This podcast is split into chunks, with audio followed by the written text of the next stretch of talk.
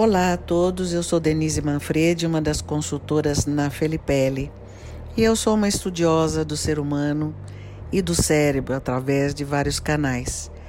E é com essa paixão que eu venho trazer hoje um assunto bastante importante é, para o exercício de cada pessoa na vida e também no profissional. Óbvio, o profissional faz parte da vida, não é? Vamos falar sobre a percepção.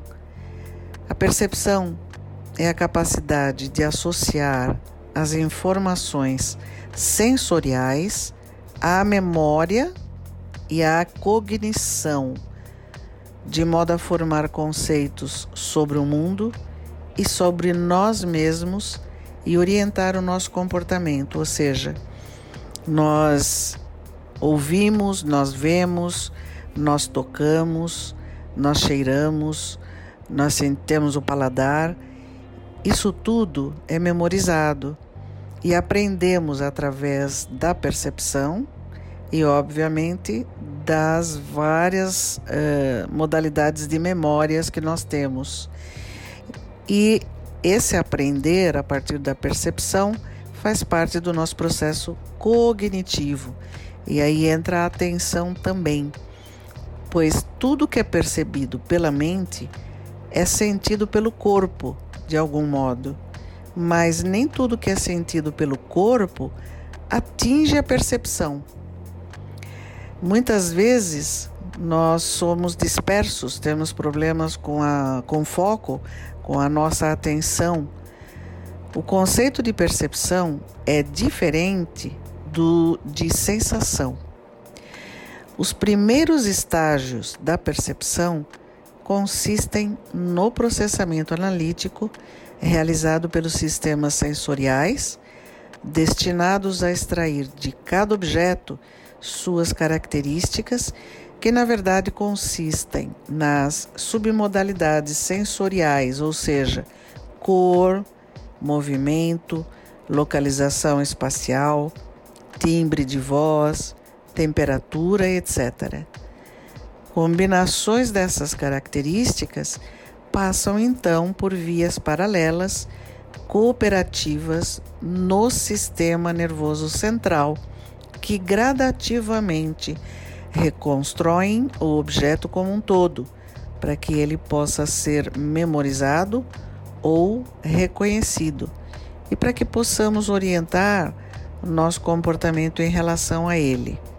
Agora, se pensarmos aqui nesse mecanismo e sabemos que a percepção, a sensação, é, os receptores, ou seja, tudo que está em nós, ele é diferente na genética e pela experimentação, né? pela, pelo, pela relação com o meio ambiente. E, e nós construímos a partir da nossa percepção um objeto que jogamos para a memória e nesse, nesse aspecto uh, há que se observar a importância da comunicação, porque cada um pode ter memorizado ou reconhecido de um jeito diferente, né?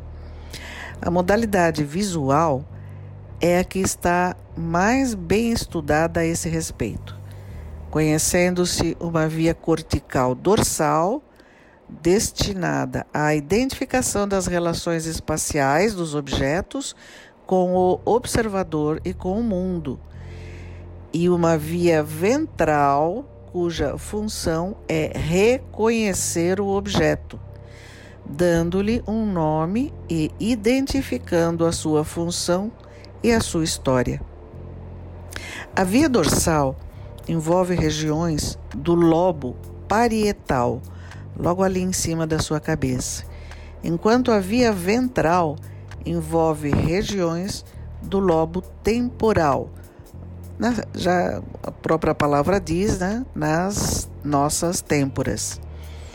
Paralelismo semelhante vai aos poucos se estabelecendo também no caso da percepção auditiva, onde uma via ventral cuida do reconhecimento dos sons complexos, incluindo a fala que ouvimos e uma via dorsal articula a percepção auditiva com o comportamento motor, responsável, entre outras coisas, pelo incontrolável impulso que temos de acompanhar com o corpo o ritmo das músicas. Para que os mecanismos da percepção possam ser otimizados, é preciso selecionar, dentre os inúmeros estímulos provenientes do ambiente, aqueles que são mais relevantes para o observador. Agora imagine nesta era digital a, a realidade de sermos bombardeados por um milhão de informações, várias coisas acontecendo ao mesmo tempo, mudanças, é, enfim, uma dinâmica bem louquinha, né? Para isso, o sistema nervoso central conta com a atenção, um mecanismo de focalização dos canais sensoriais capaz de facilitar a ativação de certas vias, certas regiões e até mesmo certos neurônios, de modo a colocar em primeiro plano sua operação e em segundo plano a de outras regiões que processam aspectos irrelevantes para cada situação. Ou seja, é, nosso cérebro não trabalha com toda a efetividade em multitarefas. Nós talvez ganhemos no volume, mas perdemos em qualidade, né? É, um, um dos aspectos mais importantes da percepção e que a diferencia das sensações é a chamada constância perceptual. Constância perceptual. Para os sentidos, cada posição de um objeto produz uma imagem visual diferente, mas para a percepção, trata-se do mesmo objeto.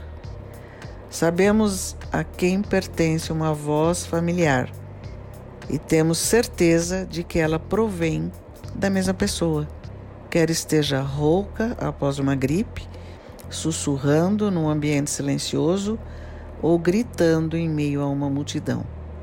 No entanto, nessas diferentes condições, os sons que ouvimos são bastante diferentes. Como é que a gente consegue essa proeza? Bem, a percepção, é claro, apresenta estreita ligação com os sentidos.